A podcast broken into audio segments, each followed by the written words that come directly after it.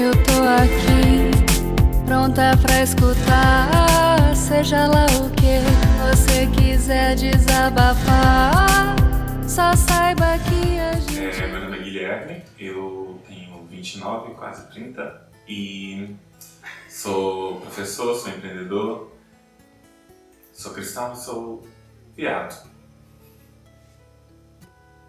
Eu acho que a infância é bem complexa, né? Eu lembro que na pré, no jardim, é, eu gostava muito de, de, de, um menininho lá, não sei, tipo, de ficar perto dele, ele me odiava. E, e não sei porquê. Eu gostava de estar com ele, queria fazer as tarefas com ele, e ele só me batia e mandava sair de, de perto dele. Eu nunca entendi isso. Mas eu também, né, é óbvio, né? Uma criança nunca teve uma conotação sexual. Quando entrei na primeira série, todo mundo chamava de Guilhermina. Não sabia lidar muito bem com isso. Mas também nunca fiz essa relação com sexualidade. É, eu me achava diferente desde sempre, né? Uh, mas essas experiências meio que vão te dando pistas assim. Só que você, óbvio, você só vai entender isso, é, que isso tem relação com a sexualidade quando você chega à adolescência. Foi na adolescência que eu comecei a fazer essa, essa relação, dessa diferença do quanto eu era diferente e, e que talvez isso tivesse relação com a sexualidade. Eu sempre me apaixonava muito pelo cabelo das meninas. As meninas que eu que eu gostava, tinha aquelas paixonetezinhas que hoje a gente chama de crush. Ela sempre tinha um cabelo muito bonito, cabelos bonitos e tal. Mas nunca teve uma conotação sexual, assim, em relação às meninas. Em relação aos meninos tinha, mas eu não, não dava muita importância para isso até chegar à adolescência. E quando chegou a adolescência, aconteceram as primeiras experiências, e aí isso me jogou para um conflito imenso que, que foi desde o início da minha adolescência, lá pelos 12, 13 anos, até acho que uns 2, 3 anos atrás. Desde pequeno eu me sentia diferente também, porque, sei lá, eu era, eu era uma criança muito dedicada à igreja e eu era adventista e era engraçado que a gente passava o sábado inteiro na igreja e aí terminava o sábado no, no pôr do sol, todas as crianças estavam descabeladas, sujas e desarrumadas e eu estava sempre arrumadinho dentro da igreja, é, sentado sem correr porque eu queria agradar a Deus e, e eu adorava aquilo. E, e claro que crescendo nesse contexto, quando a, os conflitos surgem na adolescência, é, é, a primeira coisa que vem à cabeça. Nossa, isso não tá certo, isso não agrada a Deus e o que, que eu faço, né? Qual é a. Como eu devo lidar com essas coisas. Principalmente quando isso acontece que é na adolescência, sem diálogo, sem, sem poder conversar com ninguém. É uma fase muito difícil porque você não sabe o que pensar sobre si, o que pensar sobre Deus, o que pensar sobre sua sexualidade e sem acesso à informação, sem, sem acesso a ninguém que possa te falar qualquer coisa, você realmente entra em um, em um caos interior de tentar se entender, de tentar entender o que, o que está acontecendo. E eu acho que esse conflito religioso é, me jogou por uma, uma busca é, desde a minha adolescência por, por esperança de que eu pudesse ser restaurado. Eu sempre gostei de usar o termo restaurar a sexualidade. E, foi isso que me tirou da igreja tradicional e me levou para a igreja neopentecostal, porque foi a primeira vez que eu ouvi abertamente sobre isso. Por mais que seja no sentido de cura, e era realmente isso que eu queria, era realmente isso que eu acreditava. E fui de cabeça com todas as possibilidades em busca dessa cura, em busca dessa restauração, em busca de ser hétero. Acho que sempre foi uma busca por amor. à medida que você se vê nesse conflito, nessa dificuldade, você é jogado para buscar algo né, que, que preencha, que solucione. E foi a minha busca pelo amor de Deus e por esperança advinda desse amor. E foi a busca que, que salvou minha vida. Entender o amor de Deus entender a, a grandiosidade e a impossibilidade de limitar o amor de Deus foi o que, no final das contas, me salvou. Apesar de em todo esse processo ter aquela carga cultural religiosa que me gerava culpa, que me gerava medo, que me gerava remorso, enfim, eu só chorava e era sempre aquela o menino que o, o quebrantado, né? Aquele que está sempre chorando no louvor, está sempre chorando na, na pregação, está sempre chorando na oração, chora aqui, chora acolá, chora em todo lugar e eu era essa pessoa. Eu chegava, eu chegava da escola e aí eu adorava diante do trono e o sangue. Aí eu ligava muito alto e, e, eu chorava tanto que eu ligava o som muito alto para os, os, vizinhos não ouvirem que eu estava chorando. Mas essa dor e essa busca sempre me levou a, a entender mais do amor e a me sentir mais amado por Deus. E foi o que lá no final das contas me, me, me, me salvou. É, a primeira vez que eu vi que eu poderia ser gay e, e, ser cristão e amar a Jesus e, enfim, essas duas coisas coexistirem foi um amigo meu de São Paulo, louco, que era líder de jovens, que eu tinha em altíssima consideração. E aí eu conversando com ele, ele eu, aí eu falei, mas eu não acho que seja possível é, ser gay e ser cristão. E ele, eu acho que seja que é totalmente possível. Oi? Você tá louco? O que você tá falando? É esse cara? Tipo assim, e anos depois, acho que uns cinco anos depois, eu fui ter a compreensão do amor de Deus de forma que isso era aceitável. Mas a essa altura, eu estava ainda lutando firmemente contra, e foi um momento em que eu percebi que a cura não iria chegar. Nesse momento em que eu percebi que eu não ia conseguir sustentar esse relacionamento, eu não ia conseguir ser feliz, fazer ela feliz e cumprir todos os pré-requisitos que são necessários a um relacionamento, foi o momento que eu percebi que a cura não iria chegar. E eu estava com 25 anos. A esse ponto eu já entendi o amor de Deus de forma muito mais abrangente do que a minha sexualidade. Então foi só um tempo de conflito, acho que de uns quatro meses, para realmente jogar a toalha, digamos assim. E falar, Deus, eu não consigo mais, não tenho mais força emocional, espiritual, psicológica ou qualquer tipo dela para continuar nessa, nessa luta por, por ser hétero, para alcançar a cura. E, só que como eu já tinha esse entendimento do amor de Deus sendo muito maior do que qualquer limitação minha, foi uma transição muito tranquila. Aí foi o período de eu me reaprender, de eu me reentender, de como eu me relacionaria com Deus, aceitando a homossexualidade, né? Eu reconhecia, mas eu não aceitava. E é, como eu me relacionava com Deus, me relacionaria com Deus, aceitando a homossexualidade. Então foi isso que que veio depois dos, desse término de relacionamento? Eu acho que eu sempre fui assumido.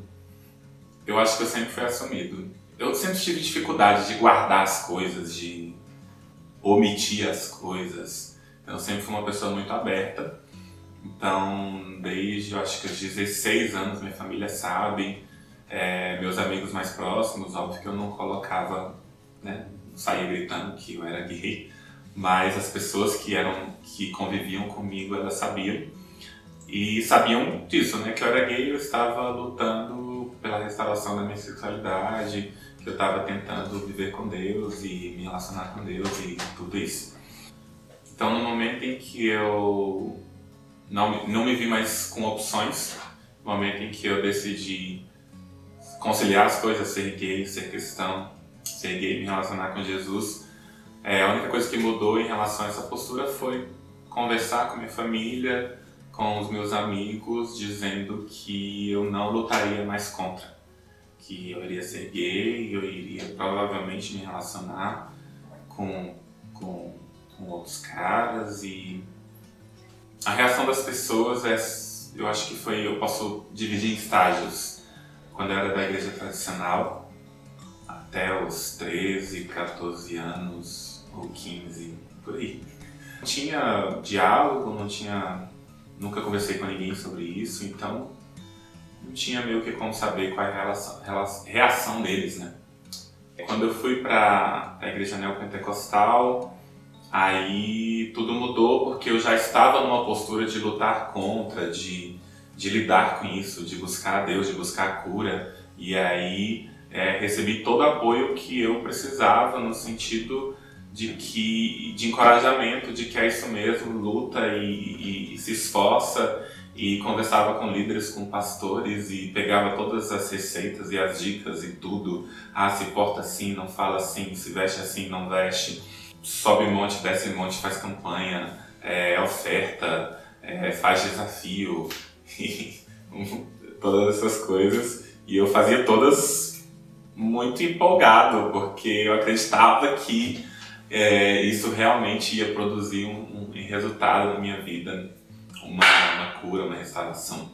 Então eu nunca fiz nada, digamos que obrigado, eu sempre fiz porque eu acreditava mesmo nisso, eu, eu queria mesmo isso.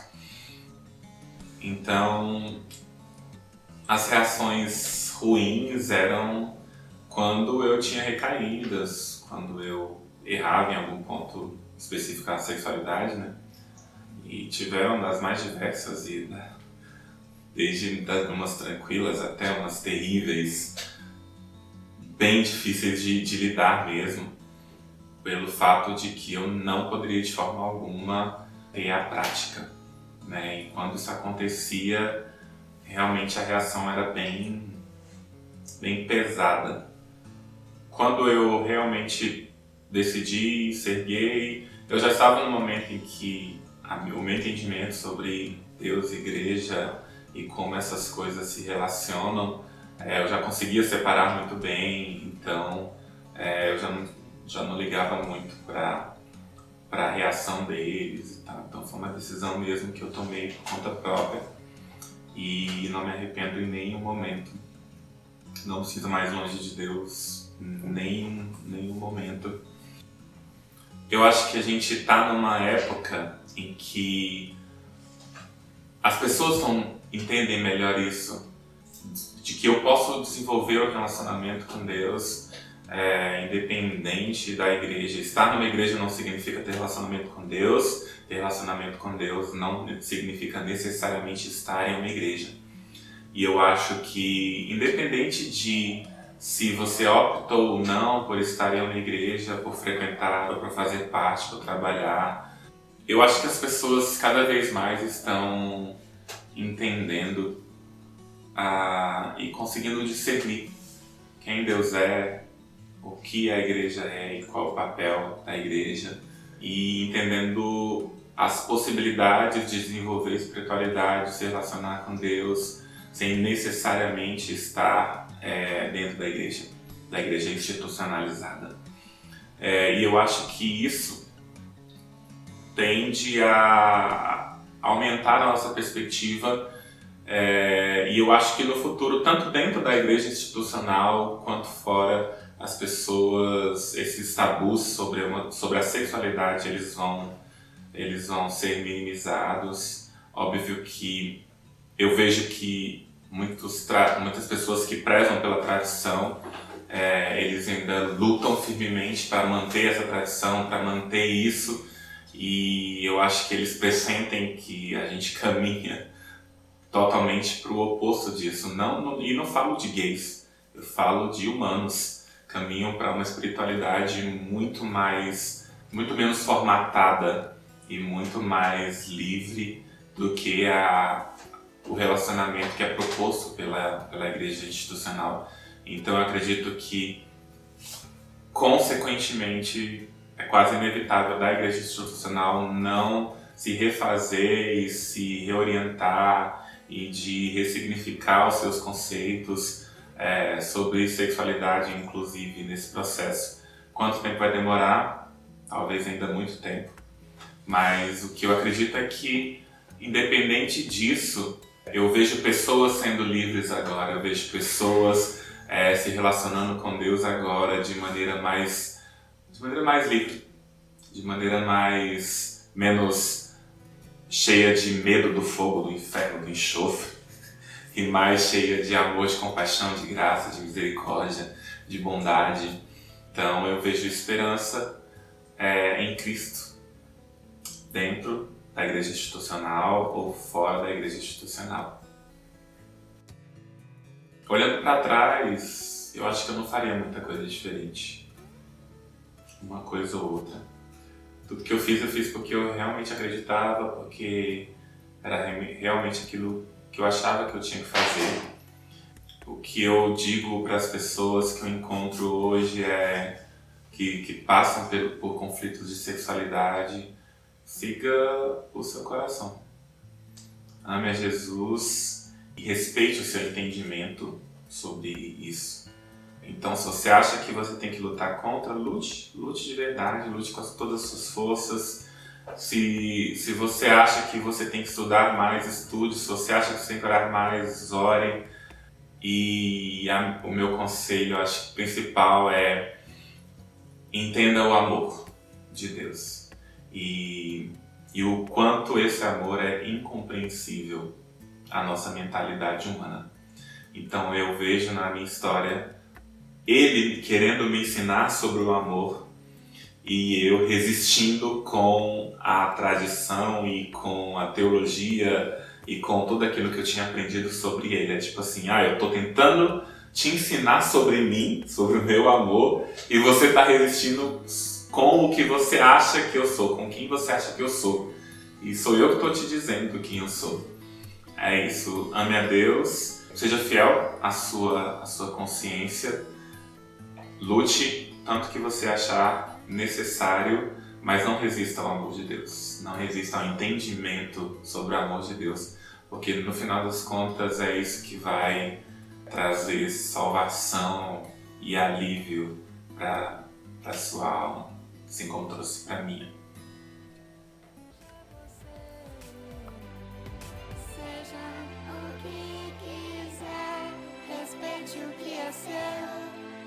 Seja você, seja o que quiser, respeite o que é